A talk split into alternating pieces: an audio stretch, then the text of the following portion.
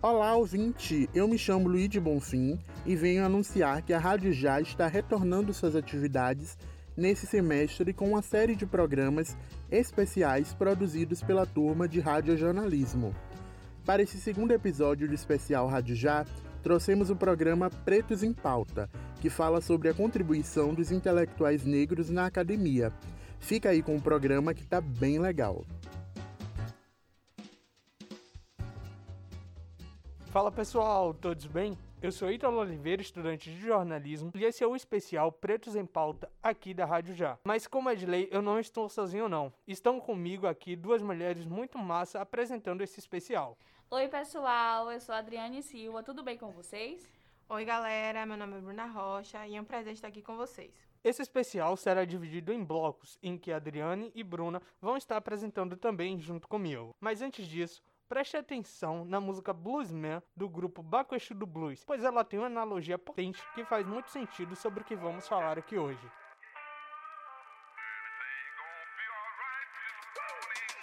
Sou o primeiro ritmo a formar pretos ricos. O primeiro ritmo que tornou pretos livres. Anel no dedo em cada um dos cinco. Vento na minha cara, eu me sinto vivo. A partir de agora considero tudo blues.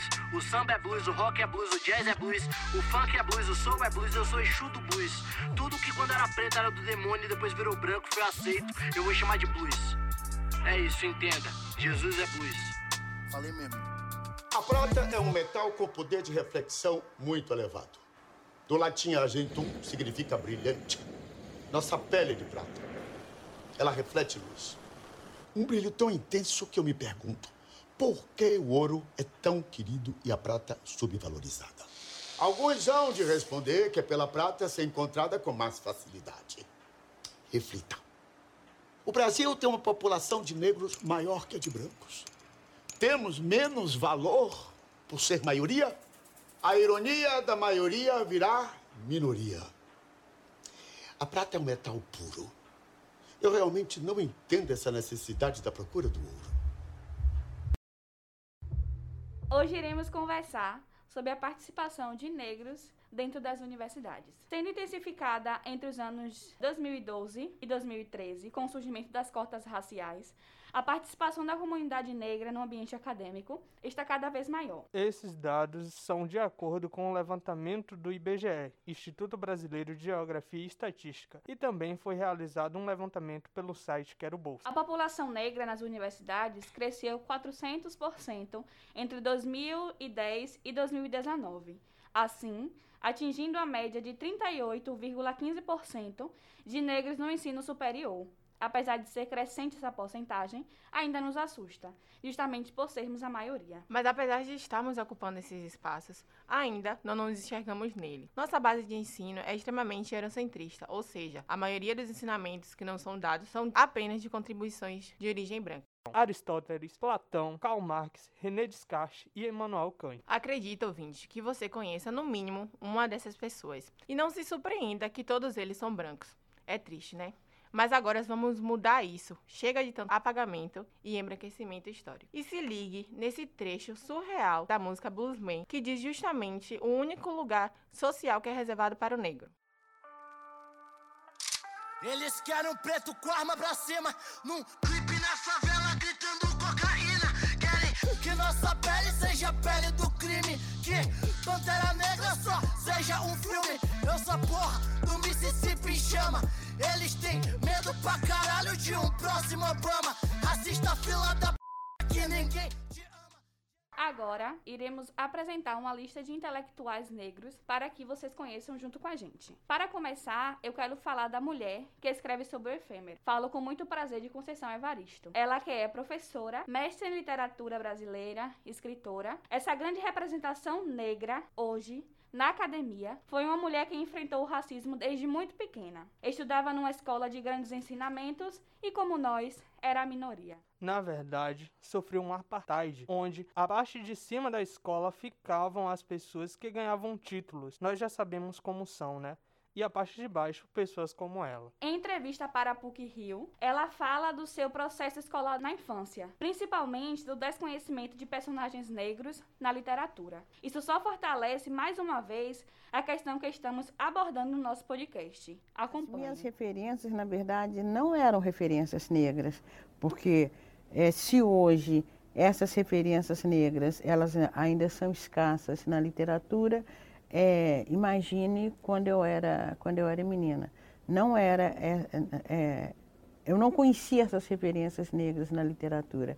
Aliás, a, a, a única personagem negra que eu conheci na literatura quando eu era pequena era, foi o livro, o livrinho mesmo, assim, era uma boneca, a bonequinha preta de Alaide Lisboa de Oliveira.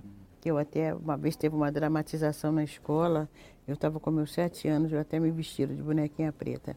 Então, a minha infância não, não, não teve essa referência de, de, essa referência no texto escrito é, de personagens negras. Eu não sabia de autores, tanto de autoras como de autores negros. Quer dizer, quando eu é, já chego no ginásio, aí sim, Babi Machado de Assis. É, e, já, e na faculdade, bom, aí independente disso, eu encontro esses personagens, né? Leio Machado de Assis, é, Lima Barreto, esses mais conhecidos, é, é, Cruz e Souza, mas é, esses personagens, só, eu só vou pensar esses personagens a partir de, ou, ou, esses autores, aliás, eu só vou pensar esses autores, apesar de uma perspe perspectiva negra, quando eu já estou aqui no Rio de Janeiro, no movimento social negro. Esse, é, nesse, é no movimento social negro que eu vou, que eu vou inclusive, conhecer Maria Firmina dos Reis, é que eu vou conhecer o, os escritores é, é, das antigas colônias, colônias portuguesas, por exemplo, Agostinho Neto, eu fui descobrir Agostinho Neto com o livro dele, Poemas da Liberdade, o angolano, né, eu fui conhecer dentro do movimento social negro, porque no curso de letras também é, eu Comecei meu curso de letras em 76. É, eu que, já no curso de letras, eu comecei a trabalhar com a representação do negro na sociedade brasileira. Na sociedade, na literatura brasileira. Mas não faz parte da minha formação, pelo menos até a graduação, essa Mas Evaristo teve ousadia, como diz a saudosa Vilma Reis, de cabeça erguida, punhos cerrados e bicão na diagonal. Pois é, Ítalo. Ela enfrentou todo o seu processo da melhor forma possível. Hoje é alguém que vale a pena ser recordada.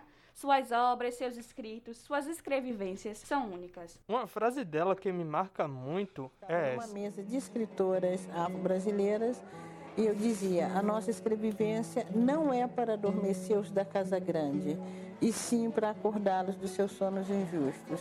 E é um, um, uma escrevivência que está profundamente colada à nossa vivência. Isso não significa, por exemplo, que no Conto Maria eu tenha vivido essa situação. Não significa que eu seja Ana da Venga, mas significa que cada história que a gente escreve, a gente escreve a partir de dentro, a partir inclusive de uma herança histórica que nos contaminou e que nos e que nos que nos contaminou, né, que está presente até hoje. E agora trago outro ícone, Lélia Gonzalez. Lélia é a mulher responsável por revolucionar o movimento negro brasileiro. Ela foi ativista intelectual negra que denunciou o racismo e o sexismo como violências que subalternizam as mulheres negras. Assim, iniciou suas discussões sobre gênero, raça e classe, inspirando a Pantera Negra Angela Davis com suas produções. Em entrevista realizada para o documentário As Dívidas Negras do Cinema Brasileiro, realizada em 88, Lélia declarou uma frase importantíssima referente aos seus estudos realizados na sociedade brasileira, das quais, a meu ver, a mulher negra é o grande foco, tá? É nela que se concentram essa, esses dois tipos de desigualdade, sem contar com a desigualdade de classe, desigualdade social, né? E o que a gente vai perceber é que na nossa sociedade, quer dizer, as classificações sociais, no caso, a racial, sexual, né? É, entrando aí também, fazem da mulher negra este este ser assim, né, que é, que é objeto de, é, dos, dos mais sérios estereótipos existentes na nossa sociedade. Lélia foi graduanda em História e Geografia. Também fez mestrado em Comunicação e doutorado em Antropologia Política. Ela atuou como professora em escolas de nível médio, faculdades e universidades. Ainda assim, Lélia nos presenteou com diversas obras como O Livro Lugar de Negro e Mulher Negra, um Relato. Infelizmente, em 10 de julho de 1994, a grande rainha nos deixou e, para nós, sempre se tornou um ancestral, um orixá. Seu legado permanece vivo através de suas contribuições para a academia e na militância, que contribui firmemente para impulsionar não apenas a problemática racial no Brasil, mas também o papel da mulher negra na sociedade. E ainda, sobre o documentário As Dívidas Negras do Cinema Brasileiro, Lélia fala sobre a apropriação cultural e o local reservado para a mulher negra existente nessa sociedade. Apropriação contínua de tudo aquilo que a gente produz. Sabe, eu, eu quero ir mais longe mais fundo nessa questão. Quer dizer, uma apropriação não só é, a nível intelectual da nossa produção enquanto movimento negro, mas também uma apropriação da nossa produção cultural. Está entendendo? Quer dizer, então, de repente, quer dizer, o que, se a gente for falar em termos de inconsciente cultural brasileiro, esse inconsciente cultural é negro, né? E os brancos se apropriam disso, né? E nós vamos constatar então o quê? Que é, para a mulher negra, o lugar que lhe é reservado é sempre o lugar menor, né? é o lugar da, da marginalização, é o lugar do menor salário, é, é, o lugar do desrespeito com relação à sua capacidade profissional. Né? É sempre personagens secundários, quer dizer, é paisagem, né? onde os, os brancos são protagonistas. Salve Lélia! Silva Almeida é um advogado do Rio de Janeiro e presidente da Fundação Luiz Gama, ele também é professor da Faculdade Getúlio Vargas e Mackenzie, sendo uma das melhores faculdades segundo o Ministério da Educação do Brasil. Silva escreveu em 2018 o livro que leva o título de Racismo Estrutural. A publicação faz parte da coleção Feminismos Plurais, que também tem livros de escritores já citados aqui ou que serão posteriormente. Silva realizou uma participação no programa Roda Viva do canal Futura e ele foi bem cirúrgico na sua fala sobre racismo estrutural e como ele se reflete nas demais áreas da sociedade. Fiquem aí com uma fala dele. O racismo é um elemento muito complexo da sociedade, da sociedade no mundo todo, e não podemos deixar de ver o racismo na sua ligação intrínseca com outros elementos da vida social, como, por exemplo, a economia, como o direito, como a política e também como até mesmo com uma produção do imaginário social. E esse momento que nós passamos no mundo, acho que deixa bastante evidente que o racismo ele não comporta mais, ele não, não há mais lugar para raciocínios ou para pensamentos sobre o racismo que não estejam dispostos a ir além de atos individuais, de questões comportamentais, ou mesmo que pensem o racismo como parte de um mau funcionamento institucional. Nós vimos que o que está acontecendo hoje no mundo, é, eu quero me valer aqui das palavras do grande intelectual estadunidense, Cornel West, quando quando ele analisava é, esse estado do mundo, os protestos, ele dizia o seguinte: o mundo se encontra numa tempestade perfeita, ou seja, todos os elementos que podiam dar errado, eles deram errado. E alguns se somaram a coisas que vinham dando errado há muito tempo, que é o racismo. Ou seja, você tem, ao mesmo tempo, uma crise econômica, e crises econômicas elas desvelam a natureza do racismo, que se reproduz enquanto desigualdade. Você tem uma crise política, no sentido de que é um questionamento constante a capacidade das instituições democráticas de responder, a não ser com violência, violência, a contestações que estão além de seus limites. Nós temos também é, um momento no mundo em que nós vivemos uma pandemia, é, é, a maior em 100 anos, ou seja, o mundo está desolado, inclusive do ponto de vista do, do ponto de vista mental, as pessoas estão profundamente afetadas, há um medo profundo em relação ao que será o futuro. E nós temos nos Estados Unidos e no Brasil lideranças que, é, seja até mesmo pela sua história política, não têm qualquer capacidade de estabelecer diálogo no momento em que o mundo precisava de diálogo. Então, ou seja, seja, fica evidente, portanto, que o racismo não é uma questão pontual, não é comportamental. O racismo é algo que, se não tratado, compromete justamente tudo aquilo que nós dizemos lutar. É importante trazer aqui também um trecho dessa entrevista em que Silvia Almeida fala sobre a necropolítica, que se resume muito bem na frase: quando o Estado não mata, ele deixa morrer. O necropolítica é um conceito de um, autor, de um autor camaronês chamado Chile Bembe, é, nesse tem um ensaio chamado Necropolítica, em que ele vai descrever, é, com base na obra de Michel Foucault, Foucault quando fala da, de, da, biopolítica, ele vai descrever justamente o processo de dominação, de controle, que é o resultado também do estabelecimento do Estado moderno, né, que na verdade é o Estado contemporâneo. Então ele vai dizer que o Estado contemporâneo, na verdade, Foucault vai dizer ele, ele, vai, ele vai gerar uma forma de administração e de dominação é, que se baseia num controle da vida né, fazendo com que a vida ela seja sustentada a partir do poder que agora é o poder do Estado. Isso é fundamental, inclusive, para a reprodução do capitalismo. O que o Achille Mbembe está fazendo, com base na obra de autores como, como Agamben, Carl Schmitt, Hannah Arendt,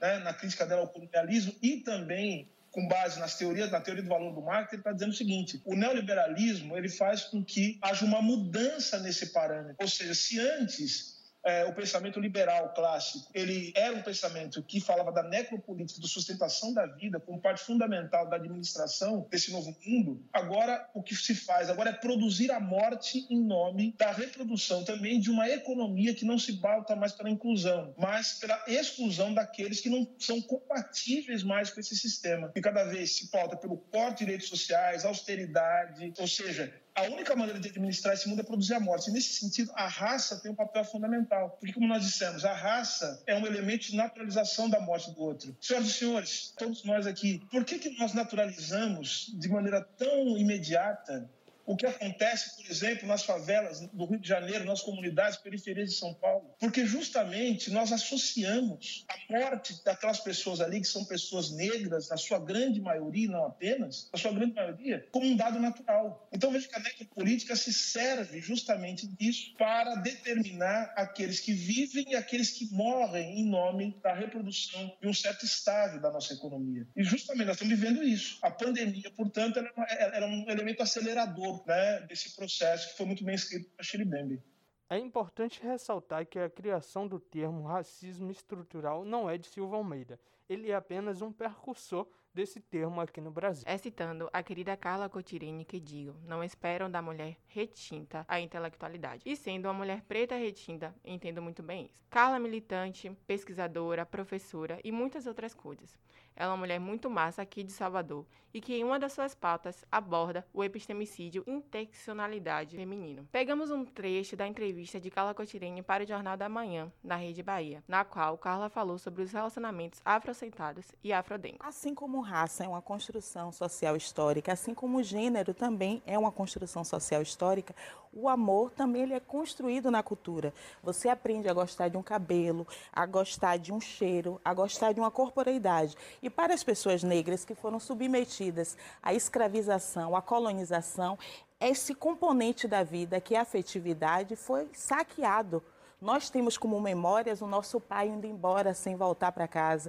Nós temos como memória a nossa mãe passando o dia todo trabalhando sem nos dar essa possibilidade de dengo, de afetividade.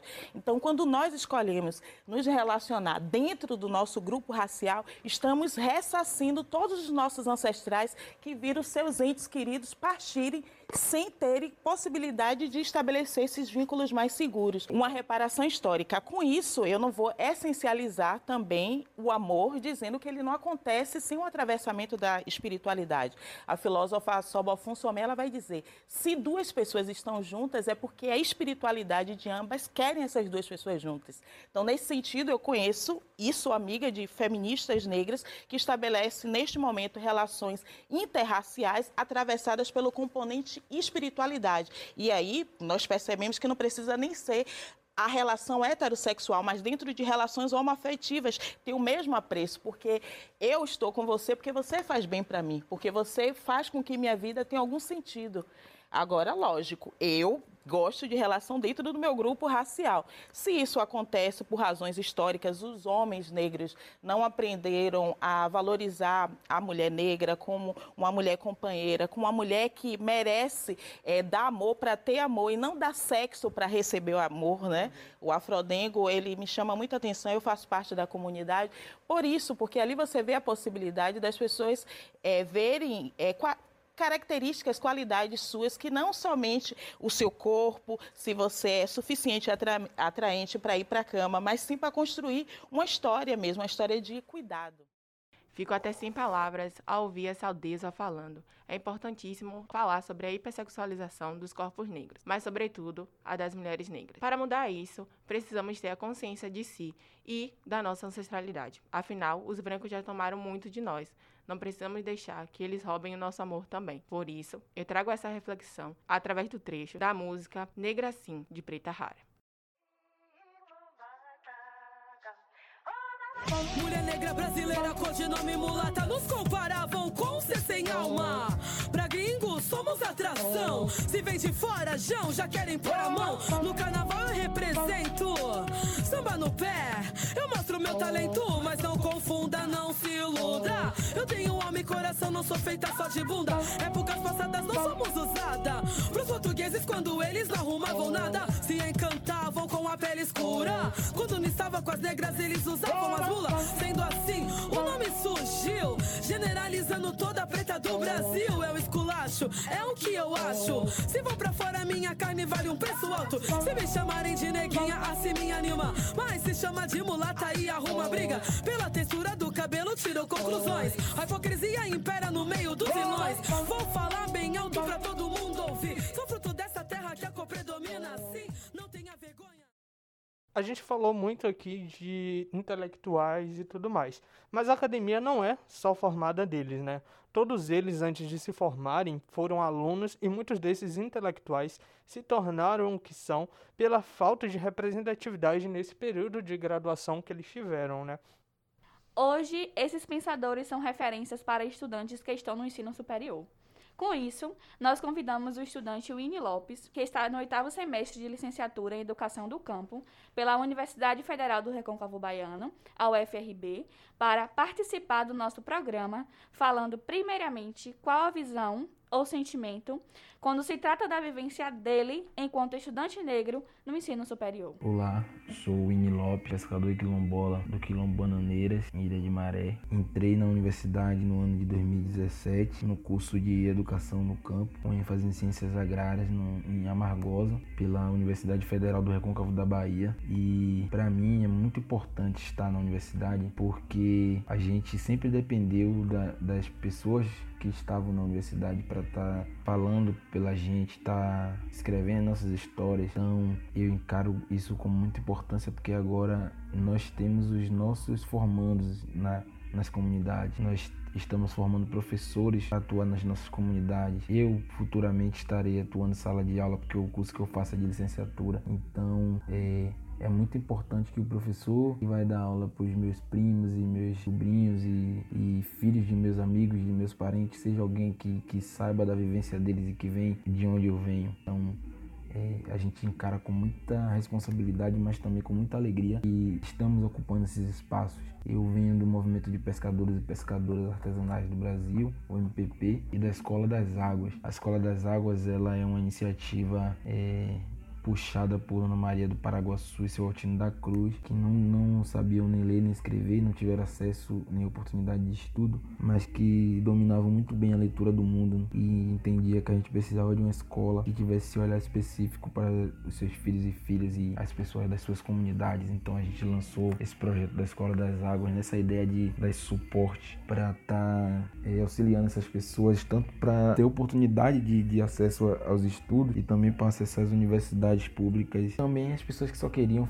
é, concluir o ensino médio. A gente sempre teve esse olhar mais cuidadoso assim para a educação. Pois é. Gostei muito da sua fala, Winnie. Grande potência e representatividade. Infelizmente, as nossas histórias têm sempre coisas em comum, e muitas delas vivências ruins.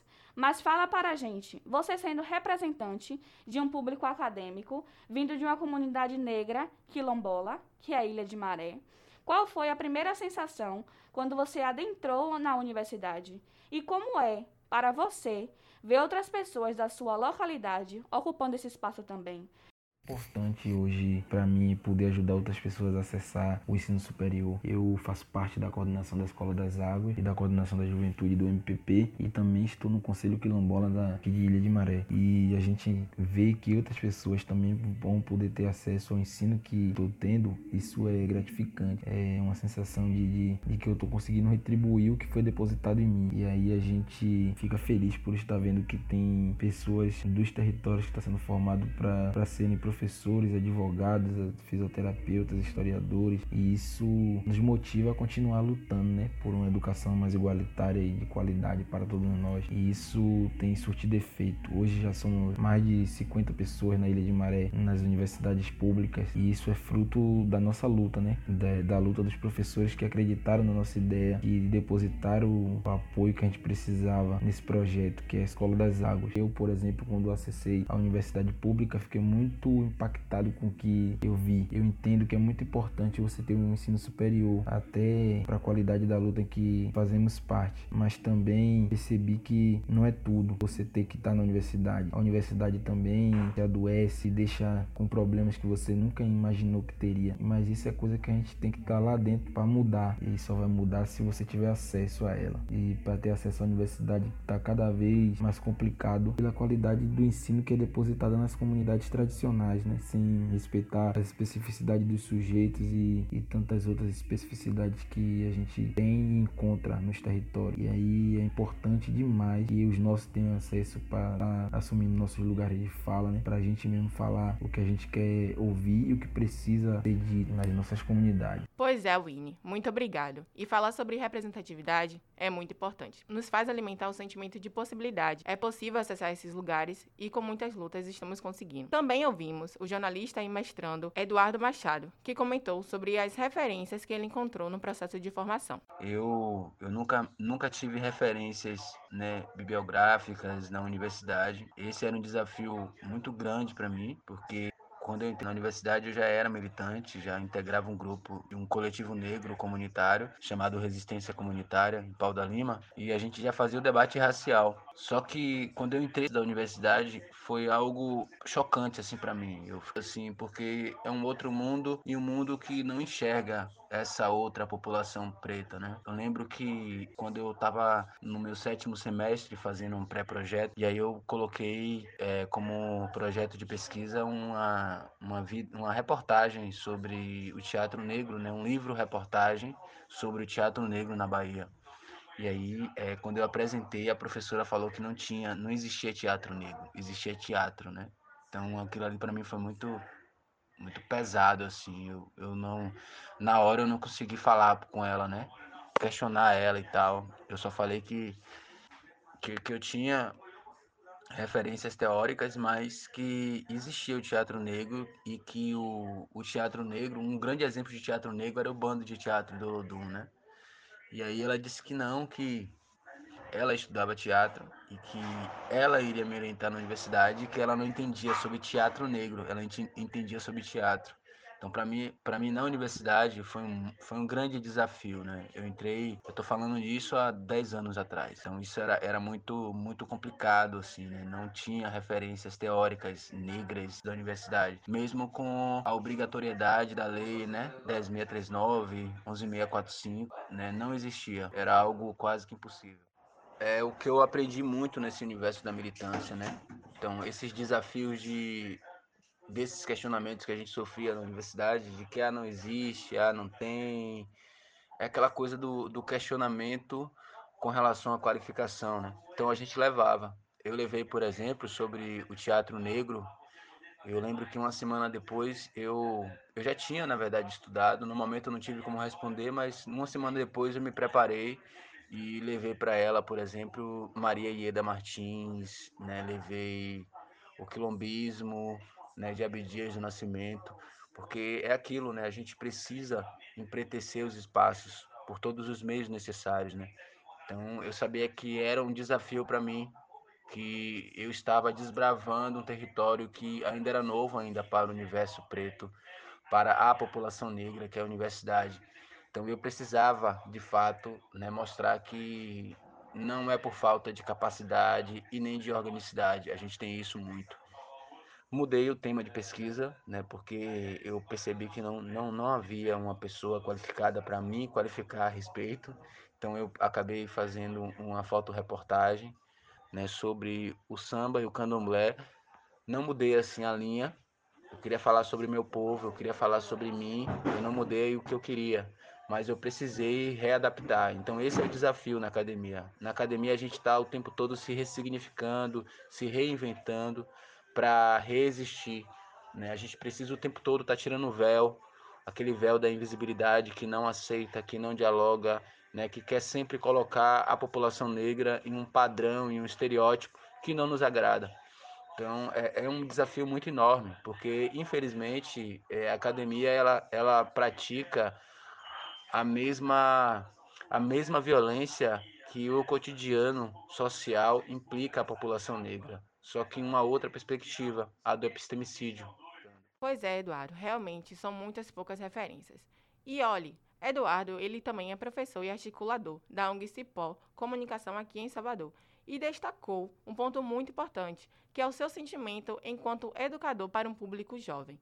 O meu sentimento de dever cumprido é ver os educandos que eu acompanho, porque eu não, não chamo de aluno, né? Aluno é ser sem luz e todo mundo tem luz, né? Eu sou um aprendiz há mais tempo, eu não sou professor, eu sou um educador. Então, os percalços, na verdade, não é nem percalços, mas o resultado e o que fortifica a gente é ver essa galera é, assumindo uma, um protagonismo já existente em, em sua existência, mas que estava ali, né? Com o véu, que estava apagado. Então, a minha, a minha felicidade é ver a galera adentrando os espaços de relações de poder, invadindo as academias, sustentando trabalho como eu sustentei. É ver de fato a juventude que eu acompanho, né, executando os mesmos passos que eu executei, mas em conjunto, em grupo. Então eu fico muito feliz com os resultados que a gente aponta nas salas de aula. É, tendo em vista que eu não, não tenho muito percalços com relação à, à formação política que eu, eu faço. Né? A minha, a minha turma é uma turma que ela é pedagogicamente estruturada estruturada por uma filosofia de educação popular. Então a gente trabalha numa linha muito diferente do que a escola, né, esse ensino público, é, essa caixa da educação pública fornece para nós. Né? A gente foge disso tudo. Eu costumo dizer para a galera esquecer o mundo lá fora. Né? esqueça o mundo lá fora, aqui é um outro mundo, aqui não tem erro, não tem acerto, não tem melhor nem pior. Todo mundo é igual, todo mundo aprende com todo mundo. Então, é, né, é, eu não encontro percalços porque quem faz o processo de construção pedagógica sou eu, então sou eu que digo o que é que eu vou passar. Eu levo muito Bel Hooks, Milton Santos, Kamenguele Munanga, é, Carlos Mouri, enfim, Aquile Mbembe, eu levo muito essa galera para a sala porque é o que a gente estuda, a gente faz é, monitoramento de políticas públicas voltada para o enfrentamento à letalidade da juventude. Então isso me permite construir um plano de aula muito mais adequado, muito mais afrocentrado e que eu tenho certeza que contribui imensamente para esses jovens. Né? Eu acho muito importante isso.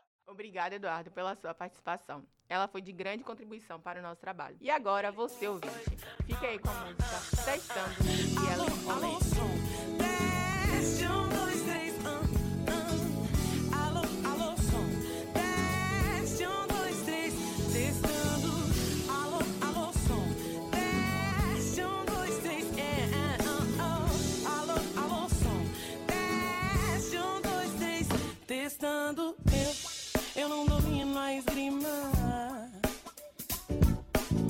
Mas minha palavra, a minha palavra, uh, uh, a minha palavra é afiada e contamina. Minha ginga, meu jeito, minha voz que vem do gueto. Minha raça é minha cara, tua cara tapa o meu cabelo crespo. Não põe uma chapa, aguenta me amarra, teu cartão não me paga. Minha ancestralidade no peito, eu não tô te vendendo. Ah, quem bate minha postura pura malandragem. Minhas minha superação foi com muita dificuldade. Não é contando por contar, não é por vaidade. Mas peito pra encarar a vida louca com coragem. Não é pra qualquer um. Minha mãe, minha testemunha, eu preço zelo, Muita frustração, sem inspiração, sem paz, sem pão.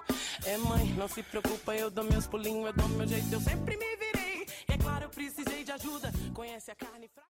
Agora vamos conversar com Leonardo Bião, que é professor aqui da Unijorge, doutorando em comunicação, mestre em letras, linguagens e representações. E ele foi questionado sobre as dificuldades em trazer referências pretas para a sala de aula.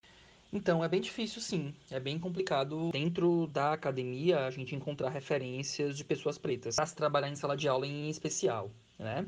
É óbvio que vai depender muito da área que está se falando, né? Eu, particularmente, sou professor de disciplinas que não são tão teóricas, né? Então, eventualmente, sempre que a gente tem algum exemplo, por exemplo, nas disciplinas de, de vídeo, de produção de cinema, fotografia, sempre que possível, no momento de dar algum exemplo, né, de indicar algum fotógrafo, de indicar algum produtor de filmes, um diretor, eu sempre tento de alguma forma direcionar, né, é, ou lançar luz, pelo menos, para essa problemática e incentivar que os alunos procurem, né, não necessariamente profissionais pretos, mas que a gente tenha uma lente de aumento né, no espectro de como pesquisar.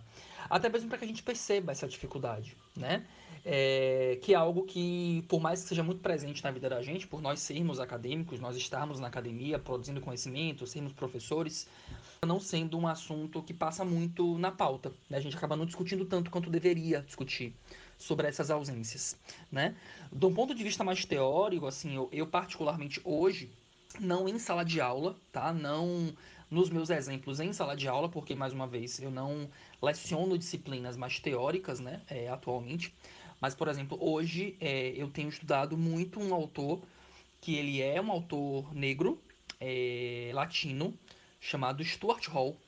Né? O Stuart Hall ele é uma das maiores referências dos estudos culturais dos estudos para a comunicação, para os meios de comunicação, e ele é um teórico preto, latino, né?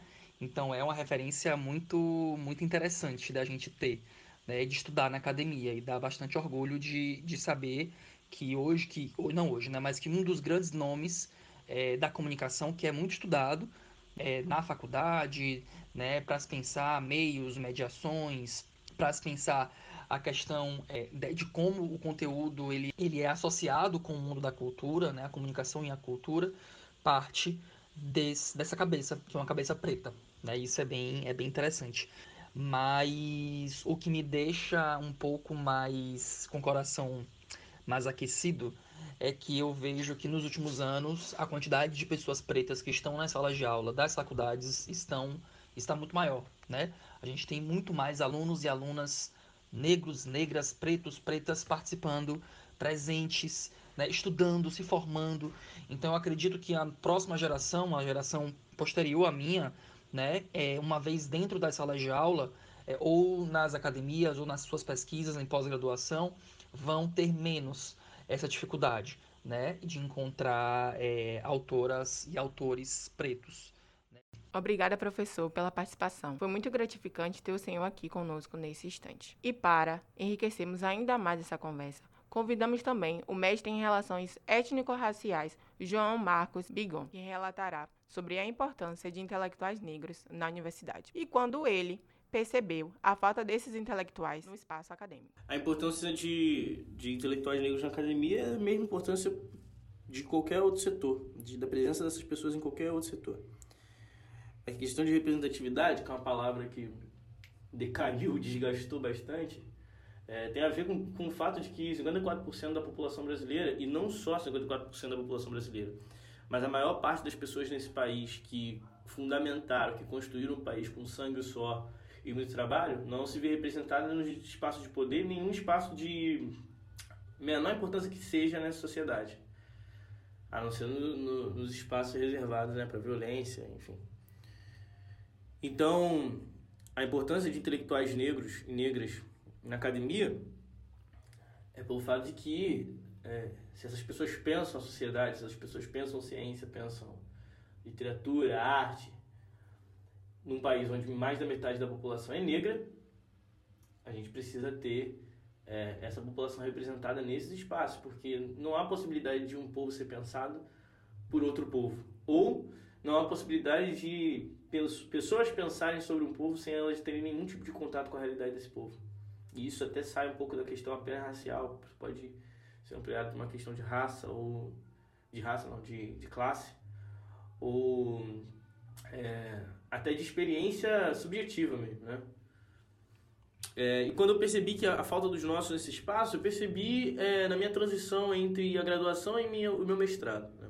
Eu não fiz pós-graduação é, entre o mestrado e a, e, a, e a, graduação. A minha graduação foi na minha cidade, então eu estudei com, por ser uma cidade na periferia né, do Rio de Janeiro, é, e uma faculdade particular para dedicada basicamente às licenciaturas, eu estudei com muitas pessoas negras. Né? Então eu não senti tanta essa ausência. É, então, é, o que aconteceu foi que na transição entre a graduação e o mestrado, eu tive a possibilidade de, de tentar de alguma forma ampliar meu, meu, meu eixo acadêmico, né? minha, minha visibilidade enquanto acadêmico, quando estava, inclusive, introduzindo a ideia de ser um acadêmico na minha vida, que era algo que eu não, que eu não pensava tanto, eu percebi que os espaços universitários, os espaços de reflexão, de pensamento é, crítico, teórico, né? É, é, formais, não tinha a presença de pessoas negras. Ou se tinha, tinha em segmentos muito, muito, muito pontuais, assim. É, ou em assuntos muito pontuais. Me irrita profundamente o fato de pessoas negras não poderem, pessoas negras conscientes da sua racialidade, poderem debater sobre arte, sobre, enfim, sobre física quântica, sobre qualquer coisa, né? Elas têm que sempre estar ligadas à questão racial. Muito pertinente sua fala, João. A sua tese de mestrado sobre relações étnico-raciais. E aqui ele fala algo que é muito importante ressaltar. A questão de ter em salas maioria de alunos negros e como isso é um certo combustível para passarmos por esses momentos que enfrentamos na academia. Eu não tinha a menor dimensão do que pesquisar, do que fazer, de como aquilo se aplicaria. Eu estava deslumbrado por estar no mestrado em relações étnico-raciais, uma turma majoritariamente negra, 80% dos alunos das, das turmas do Cefet do PPR são negros, negros e negros. Eu estava muito deslumbrado, então eu estava incrivelmente apaixonado por, por aquilo que eu estava experienciando, porque eu tinha muita insegurança enquanto acadêmico, eu ainda não me percebia acadêmico, eu ainda não entendia como me tornar acadêmico dentro daquela questão ali do que é o mestrado, do que era a pós-graduação. Eu não entendia muito bem também no que eu iria me formar, né? Eu vim da história, então é muito pontual o que eu ia fazer. Na verdade, é até bem reduzido o que eu poderia fazer, os leques de possibilidades que eu teria pós-graduação. E no mestrado os meus leques se ampliaram porque ao mesmo tempo eu não sabia, ao mesmo tempo que eu não, que eu não sabia onde exatamente poderia me colocar profissionalmente e até academicamente, tinha muita coisa para trabalhar e eu percebi que as questões étnico-raciais no Brasil elas podem ser trabalhadas em diversos espectros. O PPR, que João vai falar agora, é o programa de pós-graduação em relações étnico-raciais do Centro Federal de Educação Tecnológica Celso Sucou da Fonseca, instituição em que João fez o seu mestrado. Também é possível perceber no que ele diz a importância de centros educacionais voltados para questões raciais. E por esse motivo eu, eu me entreguei, eu, eu confiei né, no, no PPR e sou muito orgulhoso de ter confiado no PPR para essa minha formação intelectual. Então, o PPR, é, o PPR foi a motivação. Né? É, professores, pessoas é, que atravessaram meu caminho enquanto é, alunos, alunas né? e alunos é, me motivaram a manter minha pesquisa com relação aos evangélicos pela escassez de trabalhos acadêmicos em pós-graduação sobre o tema, pela escassez de trabalhos acadêmicos na perspectiva em que eu estava trabalhando, que é a perspectiva dos estudos decoloniais e anticoloniais é, e de crítica ao colonialismo, né? É, e pelo fato de, eu não ser apenas um acadêmico que pensa isso, de eu ser uma pessoa evangélica que faz uma crítica ao, ao sistema, ao evangelicalismo brasileiro, à colonialidade que, que, que prevalece e permanece né, dentro do pensamento religioso brasileiro é, evangélico e cristão, até, de modo, até cristão de modo geral, você pode assim dizer, né, mas também por eu ser um acadêmico. Então, é, esse plus do que eu era para as pessoas, mais até do que eu era para mim mesmo, é, que foi a motivação. É, o João vai dizer agora sobre ter colegas pretos de estudo, como a gente. E isso é uma coisa que só os negros vão entender, essa fala dele, tá? É muito importante, e eu sempre procuro deixar claro, que o fato de eu estudar é, com pessoas negras no mestrado possibilitou que eu tivesse uma projeção de mim mesmo que eu não tinha antes, uma visão de mim mesmo que eu não tinha antes. É, o que eu estou querendo dizer é que eu não me enxergava como uma potência intelectual que eu acredito que me tenha me tornado. Eu não tinha tanta confiança no trabalho, nem no tema, nem na minha pesquisa. E estar com pessoas negras que não eram evangélicas, que eram de diversas religiões, estar com pessoas negras acadêmicas e perceber que essas pessoas acreditavam no meu trabalho, acreditavam em mim enquanto pessoa, acreditavam em mim enquanto professor, acreditavam em mim enquanto, jo enquanto jovem negro, um dos mais novos da minha turma, é, que foi a principal motivação para além de todas as outras coisas. A comunicadora Ellen Campos também está fazendo parte desse time pesadão e destacou sua experiência enquanto uma das poucas, praticamente única, doutoranda negra na sua turma. Ela falou sobre qual é a sua visão sobre esse espaço. Como é, como é que eu me penso é, em meio a essa estrutura da educação?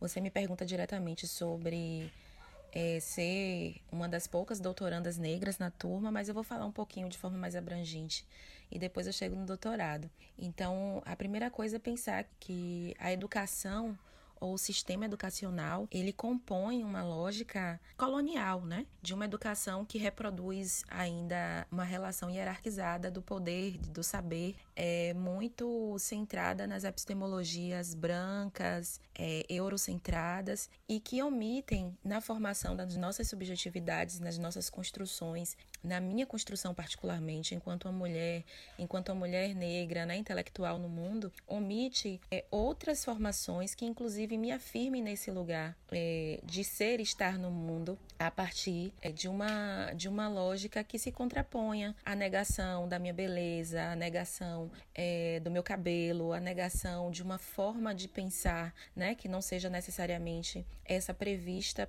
por muitas do, do, das, é, das grades curriculares que, que a gente está acostumado, né? Que tradicionalmente a gente vê lá desde a educação básica. Então, na educação básica, a gente vê que quais são os mitos que são é, contados, né? Quais são as histórias que são contadas. Normalmente são os mitos gregos, né? Então, daí você já vê que há uma negação da gente conhecer essa história de África, a mitologia africana. Isso tudo já vai nos fazendo distanciar-se é, do que de fato nos formulou enquanto povo, enquanto nação e particularmente enquanto uma subjetividade que vai sendo negada também. Então, quando a gente chega no doutorado, né, trazendo a sua pergunta mais diretamente, a gente já chega num processo onde a gente precisa se refazer, porque a gente começa a ter é, talvez para mim, né, falando particularmente da minha trajetória, foi quando eu acho que eu tive mais mais consciência desse processo da educação e da negação versus afirmação de si. Então, é, muitas vezes a gente tem não só, né, ocupa esses espaços, mas ocupa ainda num lugar de exceção, e isso é muito ruim. Né? Então, Sueli Carneiro tem. A tese dela também foi muito importante para mim, porque ela traz a, a, ideia de epistemicídio, né? Quando você nega o acesso a essas corporeidades, as nossas corporeidades negras assumirem esse lugar também de construção de intelectualidade, construção de conhecimento, a gente está é, tendo aí um, uma política epistemicida, né? Então, eu acho que foi um dos textos, a tese dela, que é a construção do outro como não ser, como fundamento do ser. Que é, eu acho que um, um texto assim que foi fundamental, né, para que eu entendesse um pouco de como eu me sentia em determinados espaços acadêmicos é, porque não basta ter também é, negros e negras ocupando esses espaços quando eles simplesmente, simplesmente assumem também as mesmas leituras, os mesmos referenciais teóricos tradicionais. Então, acho que a palavra importante para mim, assim, nessa sua é, primeira pergunta, é pensar sobre descolonização. Né? Descolonização de si e descolonização do próprio sistema educacional. Para concluir, Ellen, a gente sabe também que você participou de uma palestra abordando justamente a questão do discurso midiático e as questões raciais e de gênero nesse espaço. Nos dias atuais, a comunicação antirracista é de extrema importância e, claro, extremamente essencial. Para você, qual a importância de serem abordados esses assuntos na faculdade?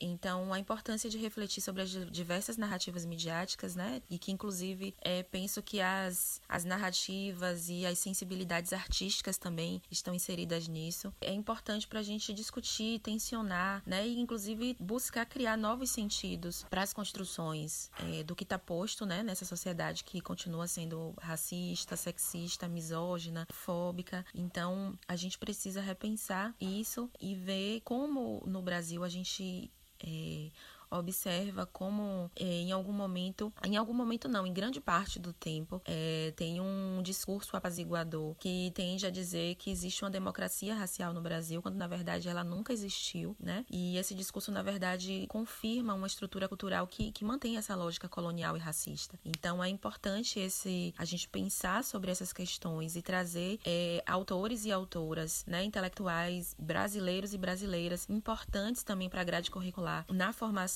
de futuros jornalistas e comunicadores para pensar como a própria comunicação ela está inserida nos sistemas culturais é, que no caso aqui do Brasil é esse país, né, que se constitui sob essa lógica colonialista e que organiza até hoje as relações sociais ainda hierarquizadamente, né, a partir de raça, a partir dos sotaques, é, dos, dos é, da religião, né, de modos é, de se vestir, enfim, de tantos outros marcadores sociais da diferença. Muito obrigado, Ellen, pela contribuição para o nosso podcast, foi de extrema importância e sua fala também é muito potente falamos da visão de muitas pessoas sobre a importância de intelectuais pretos na academia. Mas e vocês, galera? O que acham sobre esse assunto? Claro que é extremamente necessário. Acho que a gente estamos ocupando esse espaço, a gente não se enxerga.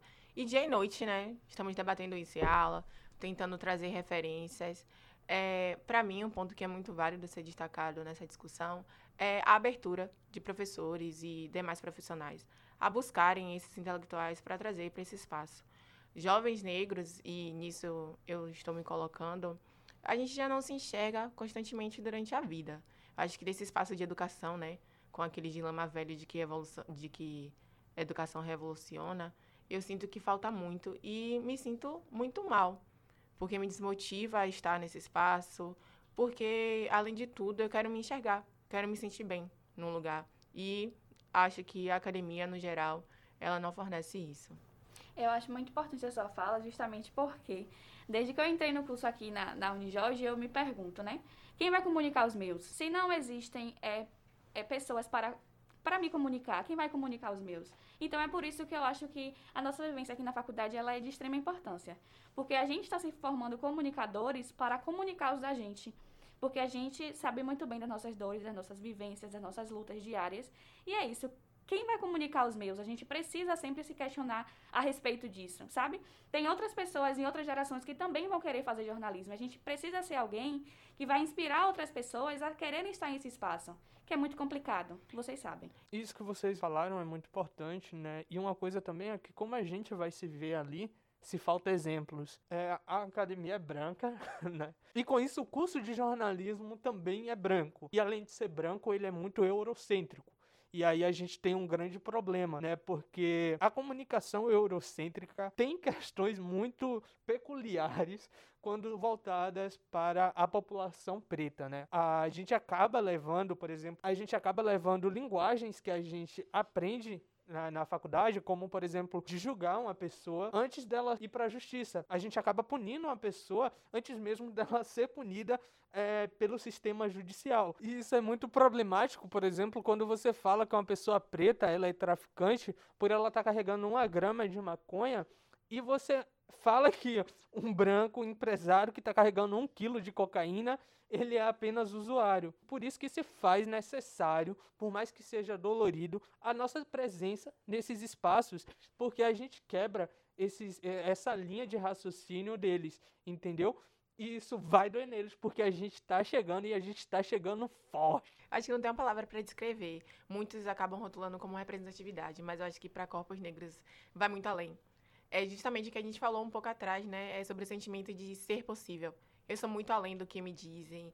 E sem contar que eu acho que para crianças negras crescendo nesse sistema escroto, que é TikTok só gente branca, é Instagram só gente branca, são padrões estéticos que vão nos ferindo dia e noite você se enxergar ali e falar, pô, eu posso ter meu peito grande demais, não tem problema, se eu tenho estria, tá tudo bem, sabe? É, são ver corpos que são reais. Mas eu acho que, além de tudo, o que é mais importante disso tudo é a união da comunidade negra.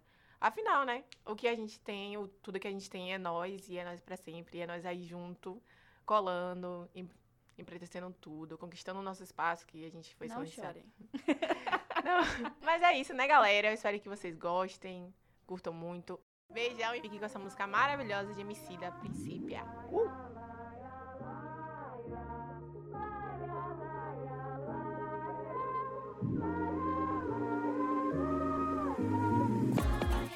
O cansaço, refaça o laço. Ofereça um abraço quente. Pois é, galera, tudo que é bom dura pouco. E infelizmente estamos chegando ao fim de mais um especial Pretos em Pauta aqui na Rádio Já. Até mais e foi um prazer estar com vocês aqui. Tchau, tchau. Essa é sommelier de anzol. Barco à deriva sem